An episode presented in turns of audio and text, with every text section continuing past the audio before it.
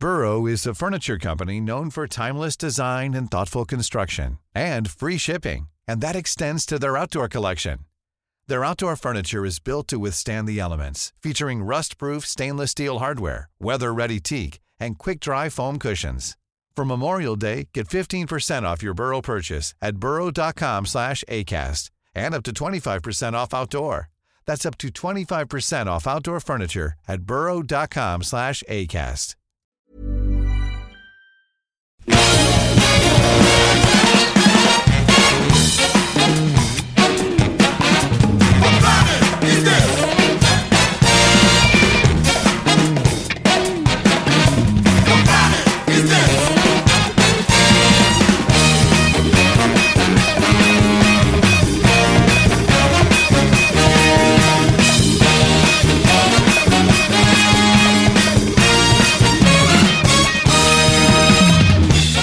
Et bonjour les amis, c'est Capture Mag Hebdo avec euh, deux rois, deux rois du cinéma puisque nous venons de tirer les, les fèves. T'as encore de la galette sur la barbe, Rafik. Pardon. Et, et c'est Stéphane. Bonsoir Stéphane qui a eu la fève. Salut David. Et Rafik, bah prochaine fois, tu, tu, tu gagneras. Et tu es non, tout seul non, mais, mais, mais ce je, suis, soir. je suis habitué. Moi, je suis, un, je suis un vieux, je suis mature. Je, je laisse les enfants euh, généralement récupérer la fève. Ça les amuse beaucoup. Moi, j'ai- Moi j'aime bien la galette de toute façon. L'épiphanie, c'est mon truc. Voilà, et sinon le cinéma c'est votre truc, et ce soir nous ne sommes que trois autour de cette table parce que euh, Arnaud est toujours aux Bahamas, je crois. Ouais. Et, euh, et on a une petite pensée euh, pour l'ami euh, Julien Oui. Dupuis, On est avec toi, Julien. qui, euh, qui euh, est malade. Voilà, qui a quelques soucis. ouais. Voilà, donc euh, on espère qu'il va aller mieux. Voilà, on l'embrasse. On l'embrasse très fort. Au programme ce soir, les amis, nous allons parler de plusieurs choses et on va commencer par un film qui a l'air d'être une, une magnifique production euh, sino-américaine ou sino tout court, euh, je ne sais plus, je ne sais pas. Et c'est euh, Stéphane qui va nous en parler. C'est La Grande Muraille avec Matt Damon et son, et son arc et ses flèches. Matt Damon. Tu l'as vu Tu l'as vu C'est Oui, oui, vu alors c'est oui, c'est un film qui sort en salle cette semaine, hein, euh, donc mercredi 11. là, je vous mets un peu de d'une annonce là parce que c'est c'est quand même les voix plus françaises. puissante que tout ce que nous connaissons. Ça fait peur, hein. Bon. voilà, c'est comme d'habitude, hein. Il y a des gros bruits, il y a des gros effets sonores et... Pourquoi êtes-vous ici? Pour faire du commerce. Mensonge. Mensonge. Vous êtes des voleurs. Voilà, c'est des voleurs, c'est des méchants. Bon La Grande Muraille. La Grande Muraille de Zhang Yimou qui sort euh, qui sort donc euh, le qui est sorti en salle le 11 euh, janvier Mhm. et qui comment dire et qui pourrait se voir comme une espèce d'expérimentation comment dire en termes de coproduction entre Hollywood et et la Chine. Euh, si tu te souviens, en fait, il y a quelques temps, on avait fait un épisode spécial sur euh, sur Chinawood. Sur Chinawood, Voilà, exactement. qu'on conseille à nos lecteurs de, enfin nos réécouter. auditeurs pardon de réécouter, voilà. Et euh, bah ça c'est le fruit en fait de de, de de toutes ces collaborations entre entre Hollywood et la Chine et notamment en fait euh, euh, sur le terrain de l'heroic fantasy du gros blockbuster. C'est un, des- c'est un des plus gros euh, comment dire blockbusters euh, chinois, c'est même le plus gros budget en fait euh, de, de- je crois de l'année, mais il me semble même, euh, même tout court en fait. Euh, et c'est un film de fantasy. qui se parle, comme son titre l'indique, sur la Grande Muraille, et qui raconte en fait comment deux soldats, enfin deux voyous voleurs occidentaux en fait se retrouvent sur la Grande Muraille et doivent se battre aux côtés des Chinois pour des guerriers chinois en fait pour se pour se débarrasser d'une menace fantastique. Euh, et c'est à peu près le pitch du film. Voilà. Donc, euh, alors avant sa sortie, le film a été accusé de whitewashing, évidemment, euh, puisque, euh, comment dire, coproduction oblige. On a effectivement Matt Damon d'un côté, Pedro Pascal, l'acteur de, Game of Thrones, justement, de, qui joue Oberyn, dans, notamment dans la saison 4 et ce fameux épisode avec la montagne. Et on le voit aussi dans Narcos.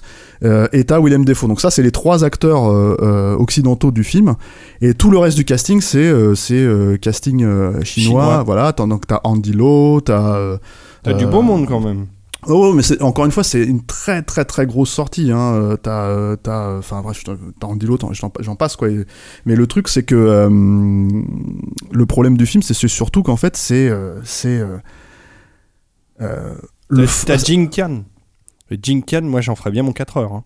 Elle est bien mignonne. hein. C'est les- c'est l'héroïne du film. D'accord. ok. Enfin, je dis ça, je dis, je dis ça, je dis rien. Voilà. Et euh, c'est vrai qu'elle est mignonne. Mais le, le, le truc en fait du film, c'est surtout que quand tu regardes le film, le, le, premier euh, truc évident, c'est que quand je parle d'expérimentation, c'est vraiment en fait que tu as l'impression que tout le monde s'est posé la question de alors qu'est-ce qui plaît au public chinois Mhm. Et comment est-ce qu'on pourrait en fait le leur donner quoi. Et donc tu as l'impression qu'en gros ce qui plaît au public chinois c'est tous les money shots de tous les films d'heroic fantasy ou euh, de, de SF en fait de ces 15 dernières années qu'ils réunissent en fait dans un seul et même euh, euh, projet. Donc euh, euh, ça fait un peu bizarre quand tu connais un peu la carrière de Zhang Yimou. Oui, quoi, parce que c'est euh, pas un petit jeune, le Zhang Yimou. Non, et puis c'est surtout c'est pas un type qui a commencé 65 dans le C'est ça, mais c'est quand même quelqu'un qui s'est fait connaître en Occident avec euh, Épouse et Oui. concubine. Ah, C'était chouette. Voilà, Ouais. qui est un, un film euh, pratiquement fait que de petits tableaux en, en, en plan fixe, euh, cadré large, euh, très. euh, Et moi, dans mon souvenir, c'est un, un joli film. En Et c'était un joli film, ça fonctionnait bien dramatiquement et tout, mais c'est c'est c'est vrai que c'est marrant de voir finalement que l'opportunisme euh, de, de- des réalisateurs que, que, faire un film de festival euh, ou, faire un, blockbuster au, fond c'est juste répondre à des codes préétablis quoi. Oui, le truc, le, bon, le truc intéressant avec ce réalisateur, c'est qu'il a quand même aussi dévié entre temps parce qu'il a connu des très très gros succès, même au-delà de, de, faire des films pour Cannes. Euh, il a fait il y a, il y a un peu plus de 10 ans maintenant, un peu presque 15 ans, Hero avec Jet Li. Et c'est, euh, comment dire, euh, c'était un carton atomique à sa sortie en salle à l'époque. Euh, en, en Chine, ça a été montré dans le monde entier. et le truc, c'est que, c'est que même là, en fait, je me rappelle à l'époque, Hero, il était sorti aux États-Unis, il était censé être tronqué. C'est Tarantino qui, euh, Mm. c'était ça sortait chez les Weinstein, c'est Oui, Tarantino qui, a, ça- qui a intervenu. Et puis encore une fois, ça reprenait essentiellement des codes déjà vus, par, déjà expérimentés par d'autres, Ou ouais, ouais. Voilà, enfin.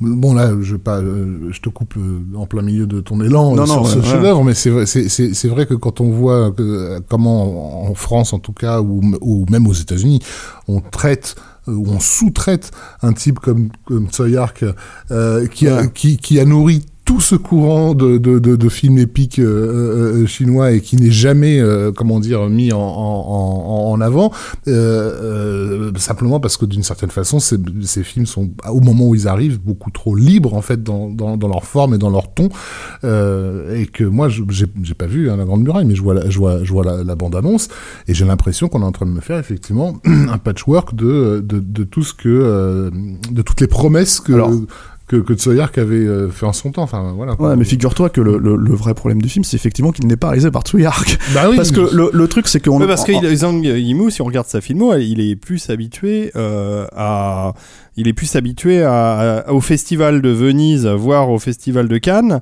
parce qu'il a eu euh, le Lion d'or, euh, le Lion d'argent euh, en 91 et en 92. Euh, c'est pas mal quand même. Enfin, c'est un type qui a Ah, été. ça euh, c'était c'était à l'époque. Maintenant le truc c'est comme on- comme on a parlé, on a parlé de, de Hero, on a parlé du secret des poignards volants, la cité interdite. En fait c'est- des très gros films chinois en fait Mhm. dans les années 2000 qui ont euh, qui ont consolidé son statut de de, de entre guillemets euh, faiseur de blockbuster en Mhm. Chine.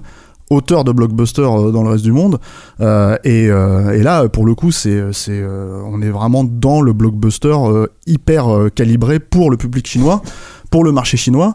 Et le problème, en fait, c'est que, c'est que, bah voilà, tu, nous, euh, euh, je pense que déjà, apparemment, le, le public chinois n'est pas aussi dupe que, que, que, que les producteurs aimeraient, aimeraient le penser, puisque c'est pas le carton euh, attendu. Ça marche, mais c'est pas aussi, euh, pas aussi, ça marche pas aussi fort que, que prévu. Euh, par exemple, ça n'a pas encore détrôné euh, les Warcraft ou les trucs comme ça qui ont été les films de l'année euh, en Chine. Donc c'est dire quoi.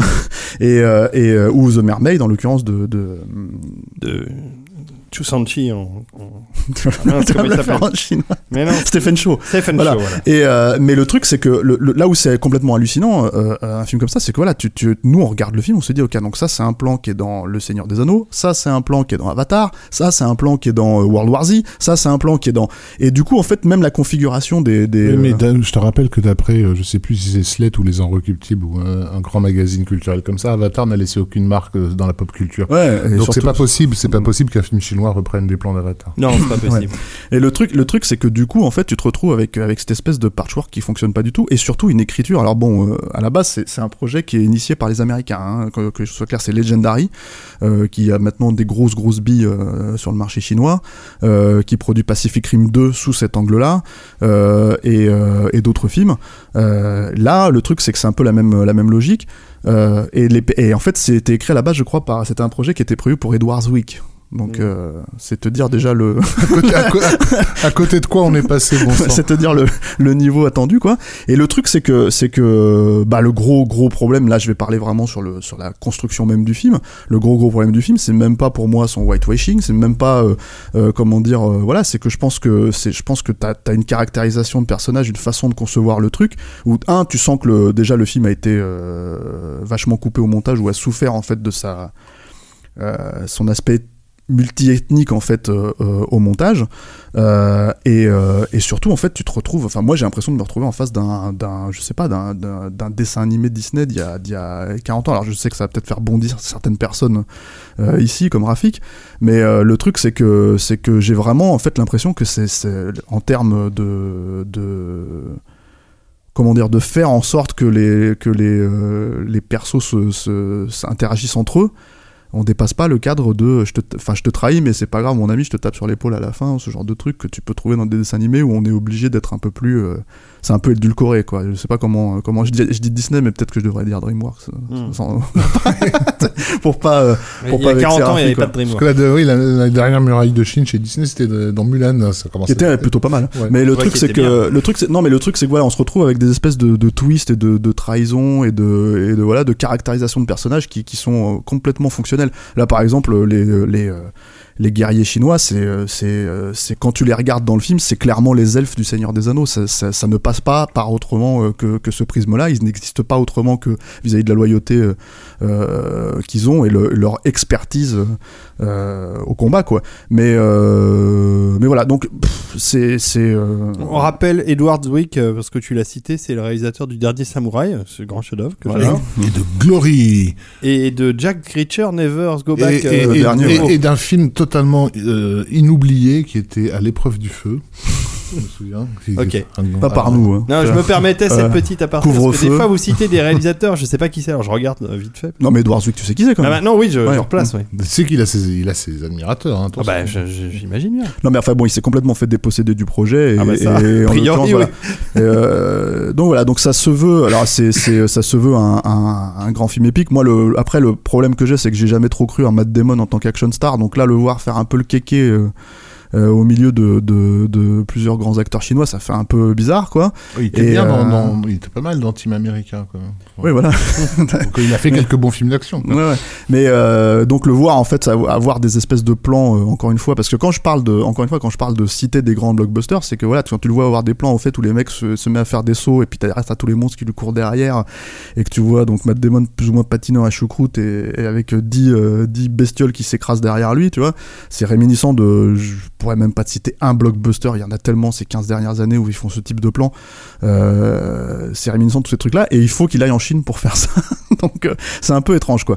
Donc bref, euh, la Grande Muraille, La Grande Muraille, quoi. voilà, je On pense. vous le recommande pas, on- donc. pas vraiment, voilà. Mais c'est une des sorties, et c'est une des grosses sorties de ce début, cette début d'année, quoi. Oui, et puis il y a quand même un avantage, si vous avez rien d'autre à voir, c'est que c'est court. Un- 1h44, finalement, c'est pas si mal. Oui, parce que c'est, en fait, c'est un, un- un- c'est pas vraiment, il y a, y a une logique de film épique.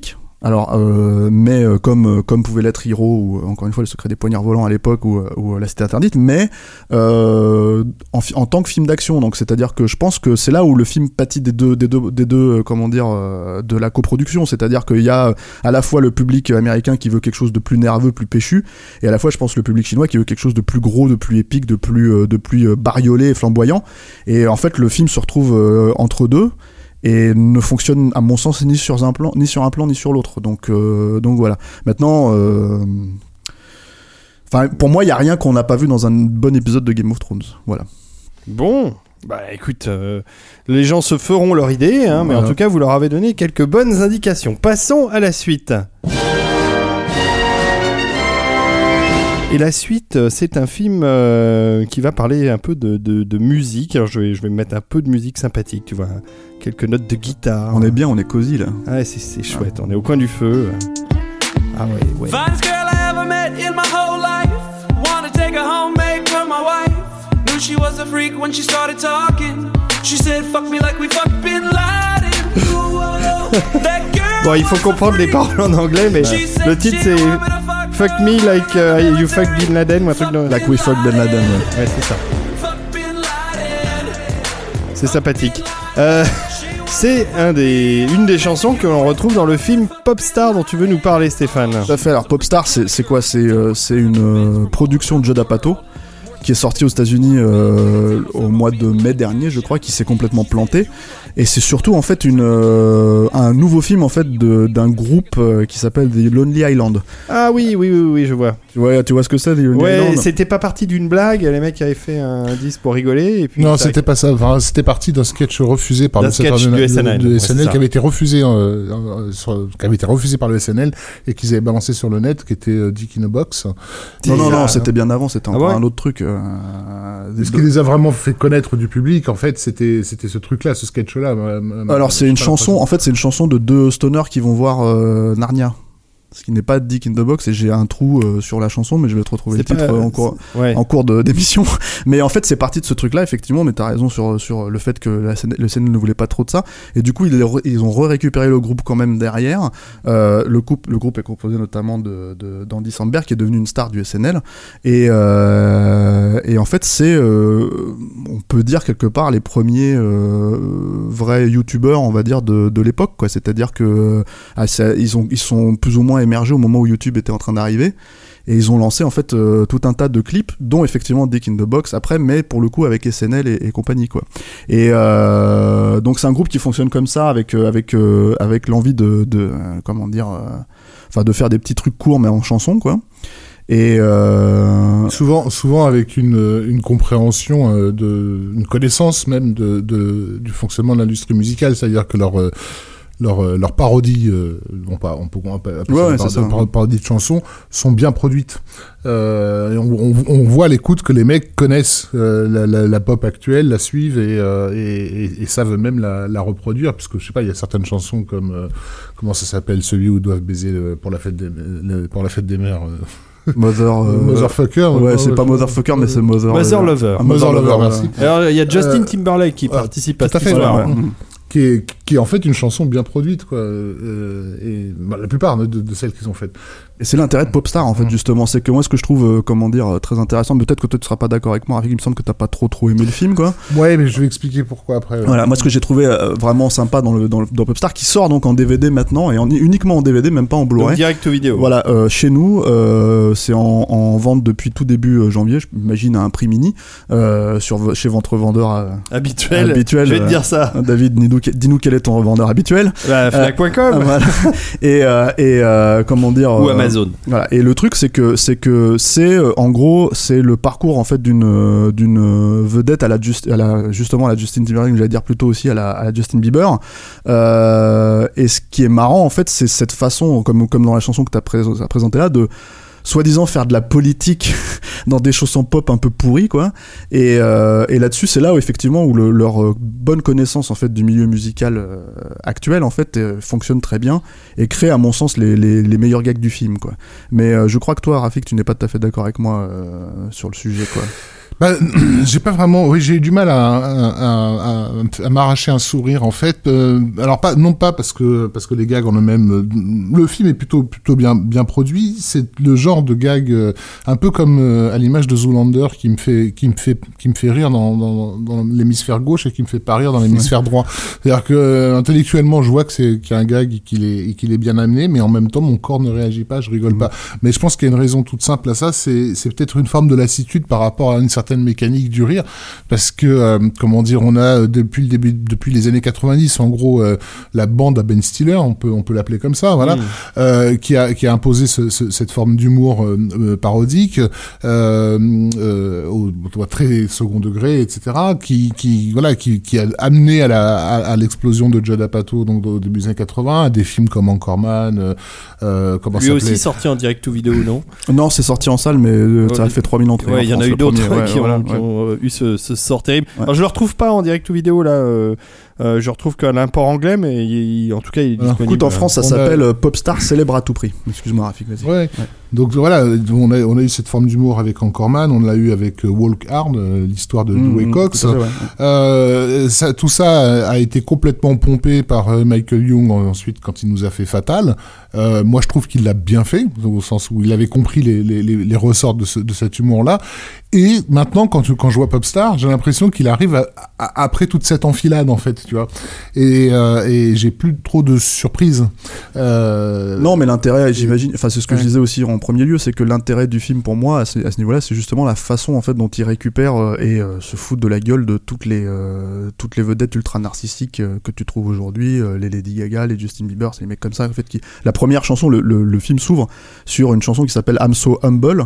Je suis euh, humble Mmh. euh, et, euh, et en fait c'est un mec qui chante sa gloire, sa propre gloire. C'est le personnage principal qui chante sa propre gloire en disant, en prétendant qu'il est humble et, et, euh, et voilà. Mais euh, je sais pas, j'ai et j'ai je eu trouve que mal. ça ressemble Ouais. vraiment. Je trouve que ça ressemble vraiment. En fait, c'est plutôt bien vu, je trouve, par rapport à. Le seul à- truc qui m'a semblé euh, pas forcément violemment critique, c'est pas le but du film non plus, mais mais, euh, mais mais rigolo dans la façon avec laquelle euh, c'était un peu de la gueule de, de- des dispositifs euh, euh, de, comment dire de, ce genre de, musique c'est c'est le DJ qui au fur et à mesure ne sert le- qui ne sert de plus en plus à rien quoi c'est-à-dire qu'à la fin il en est réduit à mettre son iPhone euh, sur scène euh, voilà bon ça à la limite ça, ça, ça pouvait me faire marrer Ouais, tu tu tanches un peu voilà. David Guetta et compagnie, quoi. sur- l'arrivée l'arrivée en fait voilà de, de, de formules musicales qui qui, euh, qui sont qui sont pré pré euh, comment dire prédéterminées par euh, par par euh, des algorithmes et qui font que le musicien n'a absolument plus rien à faire par derrière ça à la limite ça, bon mais euh, tu vois par exemple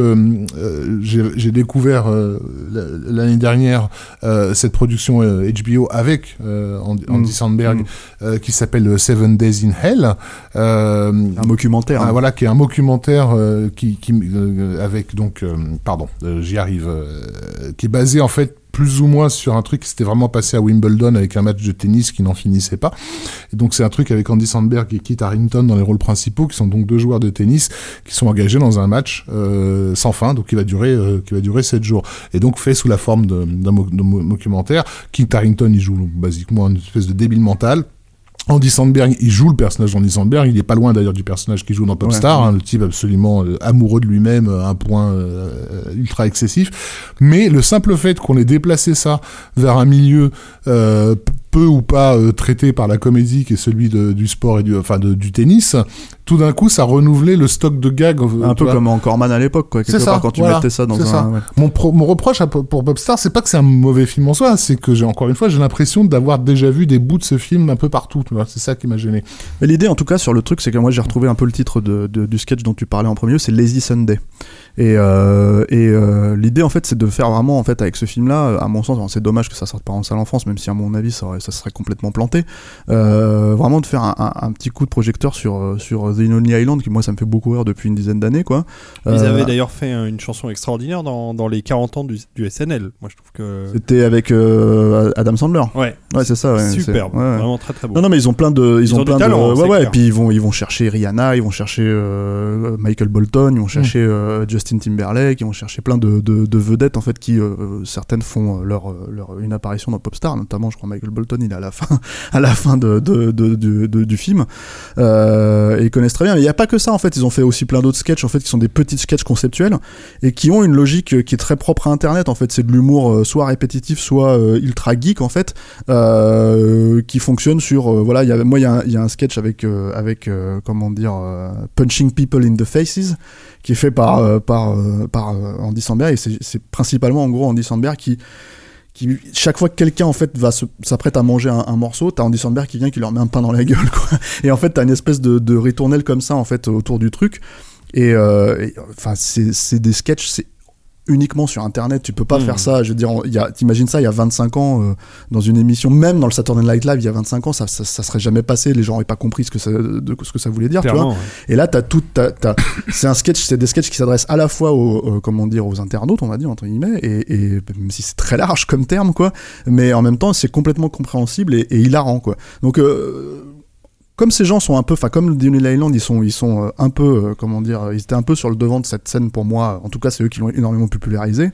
Euh, voilà, je pensais qu'il fallait peut-être leur rendre un peu à César ce qui appartient à César et préciser que le profiter en fait de cette actu pour préciser que voilà Popstar sort en, en DVD et Oui, euh, alors euh, justement, euh, chez nos amis de- de- d'Amazon, euh, je l'ai retrouvé grâce au titre euh, Popstar célèbre à tout prix. Et euh, pourquoi je l'avais pas trouvé? Parce que j'avais tapé Popstar Blu-ray et évidemment, en non, France, il y a pas de n'est Blu-ray, sorti non. en Blu-ray. Donc on a, on a droit qu'à un pauvre est- DVD qui est bradé à 6,99€. C'est Ce pour qui est- dire à quel point Universal. Ouais, et puis ce c'est quand même drôle parce que du coup, tu te dis tous ces clips, en fait, tous ces trucs qui parodient, tu peux les voir sur internet en, temps- En 1080, en 1080p 60 Ouais, images secondes, et là, et là, tu vas, tu vas voir les parodies en, en DVD euh, 480, et euh, voilà quoi. Donc, Bon, il y a euh, une copie, euh, il y a une, un Blu-ray anglais. et américain, ouais. Et américain, enfin l'anglais. euh, alors je regarde. Moi j'ai pas le, j'ai pas le, le, le Blu-ray mais le truc c'est que je suis sûr qu'il doit y avoir pas mal de, de scènes coupées parce que c'est le genre de film typiquement en fait où à mon avis ils ont dû énormément écrire en fait de, de parodies et de et de d'événements en fait qui ont vraiment eu lieu dans le sur la scène musicale et euh, qui euh, je pense sont peut-être trop obscurs et ont été coupés enfin ça sent que le film est comme il est très court ça sent qu'il y avait beaucoup plus de matière en fait euh, à la base quoi et qu'ils ont privilégié le rythme pour faire un film euh, bah, je pense rapide et fun quoi voilà. Hmm. Mais en tout cas, voilà, c'est c'est Popstar, donc célèbre à tout prix, encore un très beau. euh, il fallait mettre à tout quelque chose, quoi, quelque Mhm. part, à tout prix, tu vois, euh, comme Marie à tout prix, quoi, euh, pour euh, pour vendre ça chez nous. Enfin bon, pour une bouchée de pain apparemment. Et donc ça sort en DVD et euh, voilà. Popstar célèbre à tout prix malgré lui. voilà.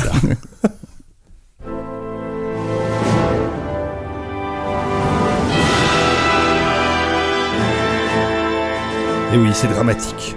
J'aime bien le, le drame aussi. Et je vais mettre un petit peu de musique euh, tout aussi douce que tout à l'heure, mais, mais tout aussi agréable aussi. Et je me tourne vers euh, Rafik. Ouais.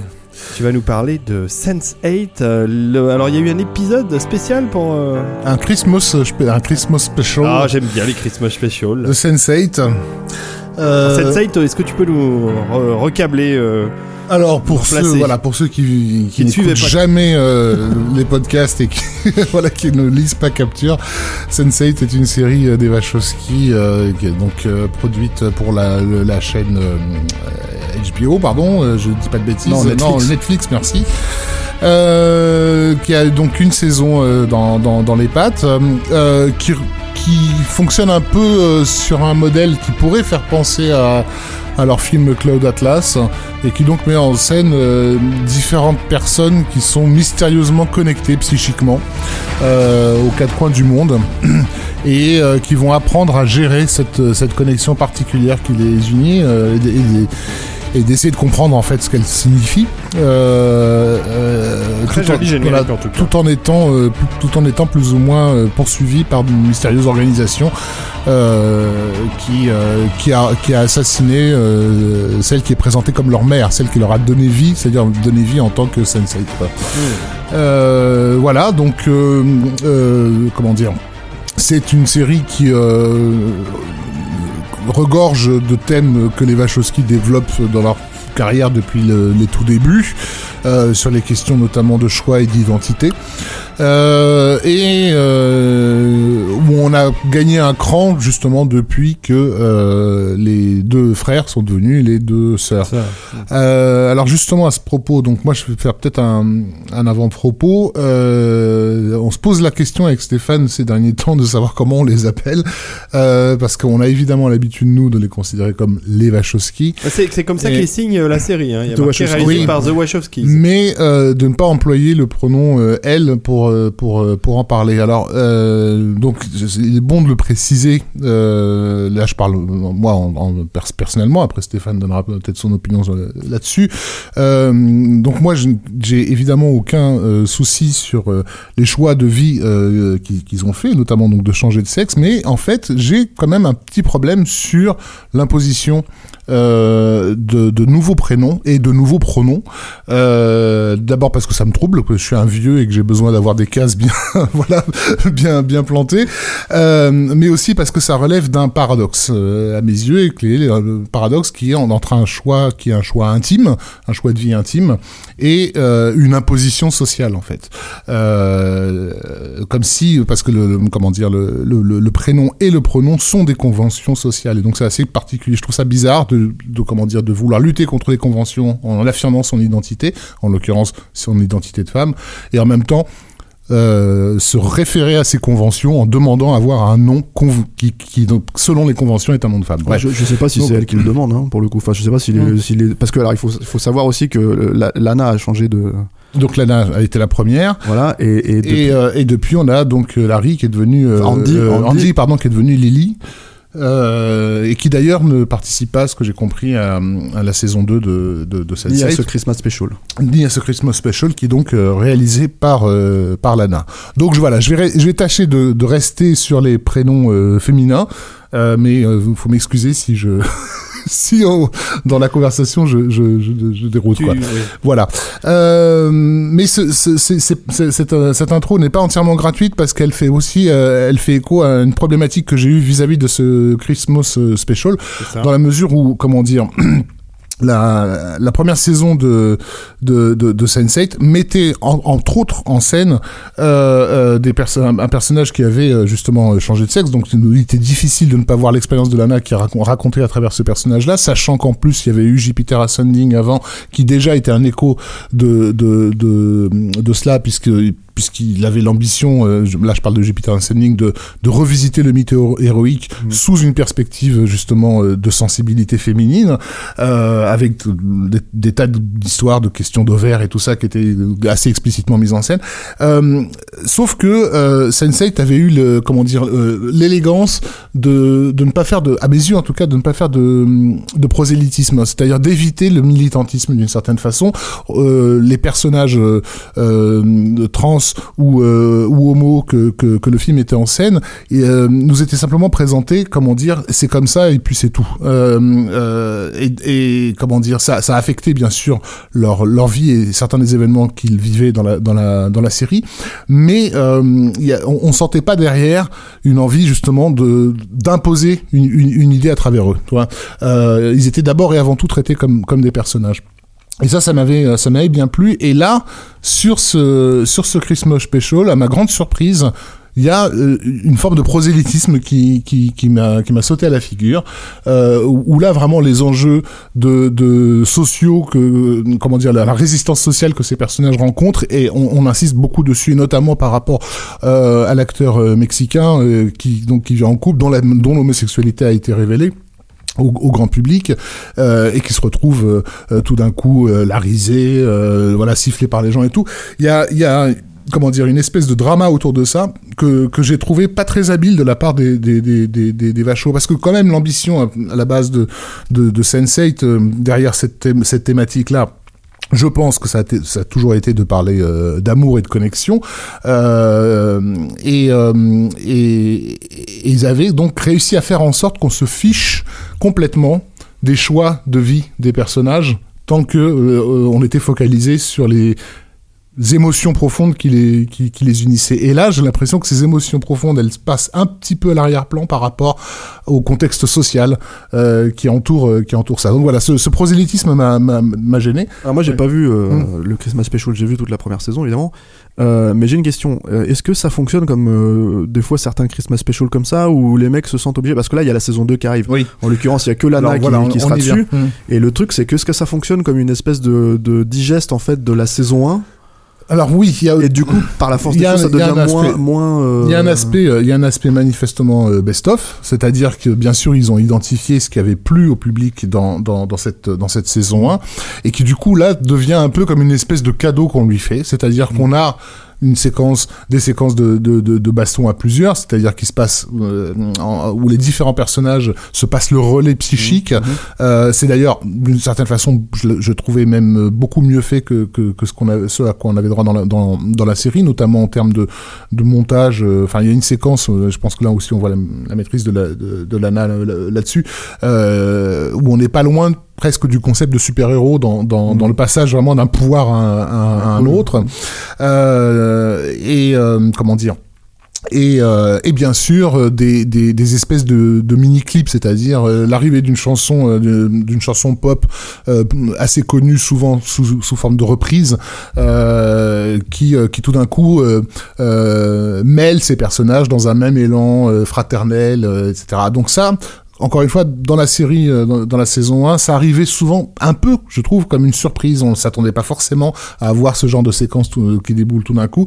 Là, dans ce Christmas Special, elles sont, elles sont attendues. Et aussi, donc, une séquence d'orgie, comme on en avait eu une très belle dans la, dans la saison 1. Là, on en a Ah une ouais, autre Tu le vends bien là.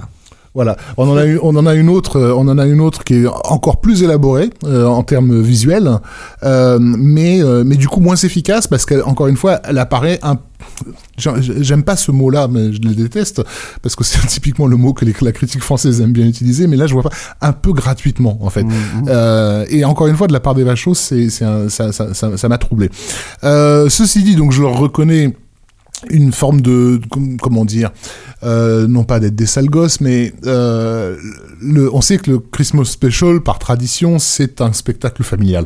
Euh, aux États-Unis c'est quelque chose qui a toujours été vécu comme euh, un spectacle de regroupement familial où les valeurs de Noël sont voilà mises en avant. Et bien sûr Noël étant une fête euh, éminemment chrétienne euh, c'est évidemment cocasse de, de faire un Christmas special avec de grosses partout transgenres et homos euh, dedans Euh, et donc et, et- Ouais, mais j'imagine qu'il joue le- la carte en plus jusqu'au bout, c'est-à-dire que il la joue carte, la carte jusqu'au Christmas, bout. Christmas Special jusqu'au bout. quoi. Voilà, il joue la carte Christmas Special jusqu'au bout. C'est vraiment vécu comme quelque chose de festoyant et, et euh, de messages christiques. euh, Ouais, ouais. paix- voilà, paix et amour euh, chez, chez les hommes de et les, les femmes de, et les transgenres et les homos de bonne volonté. Donc, euh, dans, dans la, la, la, la, la scène d'orgie qui nous est qui nous est offerte, elle est curieuse, enfin curieusement assez pudique, pres- presque comment dire. Euh, un peu euh, comment un peu expurgé d'une certaine façon de, de toute euh, sexualité euh, au profit d'une certaine sensualité. C'est pour les enfants. limite voilà mais limite publicitaire ça pourrait être une pub pour parfum euh, un, un peu un peu in quoi si tu veux. Euh, au sens où elle est vraiment voilà c'est des jolis corps bien découpés euh, entremêlés où il y a aucun poil qui dépasse bon, voilà. Mais- on mais- est loin on est loin du du, du godemiche vis- visqueux de, de la de, de l'épisode 1 par exemple euh, Non, ça, ça aussi ça m'a alors je le comprends dans le contexte du Christmas Special donc il y a un côté clin d'œil un peu dans dans dans, dans ce truc là un, un, un petit côté fuck you euh, au- au- à certaines valeurs euh, conservatrices chrétiennes. Mais mais j'a- j'aurais aimé un peu moins de ouais un peu moins de prosélytisme sur sur la fin. Écoute, euh, moi, euh, bah, je n'ai pas vu le Christmas Special. Le seul truc que je pourrais dire par rapport à la saison 1, euh, qui, est, qui est évident pour moi et vis-à-vis de ce, ce- ce thème-là, le thème LGBT, on va dire, euh, c'est que euh, pour moi, c'est ceux qui ont la légitimité absolue pour le faire, dans le sens où, Ah bah, euh, en gros, dans, dans la société actuelle, Oui, mais- l'i- l'idée de l'idée de te, comment dire, de te Hmm. moquer en fait vis-à-vis, enfin, de, de pas de te moquer, mais de te, Ouais, de te ils- pointer du doigt que tu devrais avoir certaines. Ils ont la légitimité, mais jusque-là, ils avaient aussi l'intelligence. Euh, et je, et je préfère l'intelligence à la, à la légitimité. C'est-à-dire que vraiment la façon avec laquelle euh, Lana, notamment, a travaillé cette question-là depuis longtemps, euh, et, et je veux dire, elle a donné des, con- des conférences sur le sujet, etc. Parce que ça, c'est quelque chose qui perfuse les, les Matrix, qui est, qui est déjà visible dans Bound. Enfin, sur, il y a toute la carrière de Jupiter Ascending. et Jupiter Ascending, etc. Et, et, Cloud Atlas, enfin tout ce qu'ils ont fait. Non, clairement, clairement. et- voilà, il y a, y, a, y a une cohérence par rapport à cette question de l'identité, mais euh, elle n'a jamais pris la forme de, de- de- on va dire, d'un militantisme euh, un peu, euh, un peu graveleux. Alors, on n'est pas dans le graveleux là. hein. On est en- encore une fois, on Non. reste à un, un- à un bon niveau euh, parce que ils ont toujours mis en avant l'essentiel, c'est-à-dire les personnages, le récit, euh, le, le, le, le- ce qui nous, pour nous, en tout cas, toi et moi, sur le fond, on- tu sais qu'on n'aime Ouais. pas qu'on nous donne des leçons euh, Mais- po- politiques, quelles qu'elles soient. Mais au précisément, cinéma le, la- le- le truc que je veux Oui. dire, c'est que pour moi, ils- là où je parle de légitimité, c'est qu'ils sont plus légitimes eux que moi. Ou les millennials qui nous donnent des, des leçons sur le sujet en fait tout simplement quoi. Oui, Mais bien sûr. euh, voilà. Mais justement, j'aimerais bien qu'ils restent, qu'ils restent éloignés de toute cette agitation un peu, euh, un peu euh, puritaine et stérile, euh, et qui gardent l'intelligence qu'ils ont eue ju- jusque-là. Or là, bon, encore une fois, je veux pas être méchant. ça- J'ai regardé ça avec plaisir et tout. J'ai juste de temps en temps un petit peu tiqué en me disant, ah les vachos.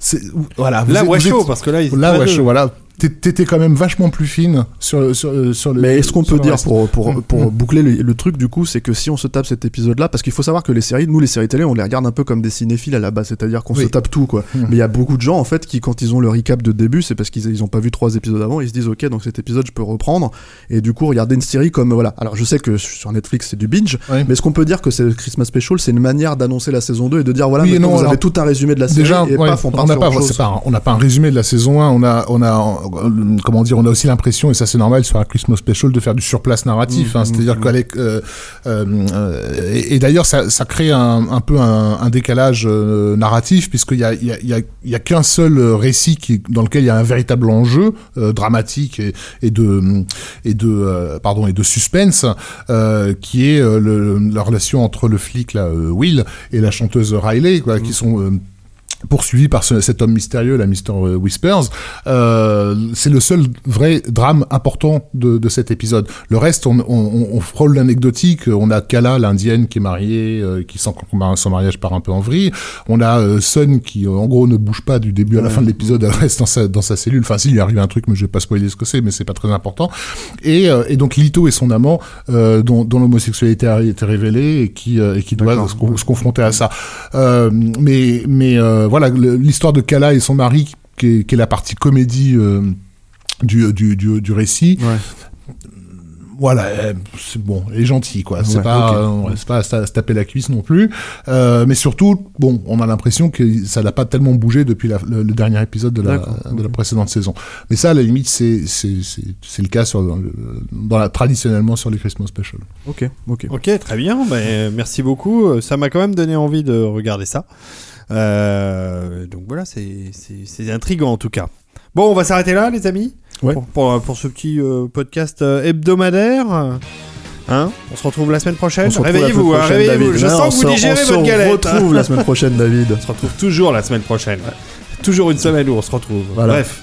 N'oubliez pas d'aller euh, nous voir sur capturemac.net, euh, d'aller lire vos beaux articles, d'aller écouter les autres podcasts si vous ne les avez pas fait, d'aller sur euh, iTunes. euh, Mettre des étoiles. mettre des 5 étoiles, étoiles, hein, cinq. pas, pas moins. Non, pas moins.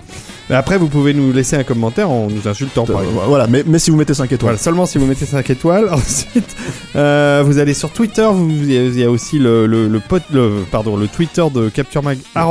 Capture le mag. Capture le Mag.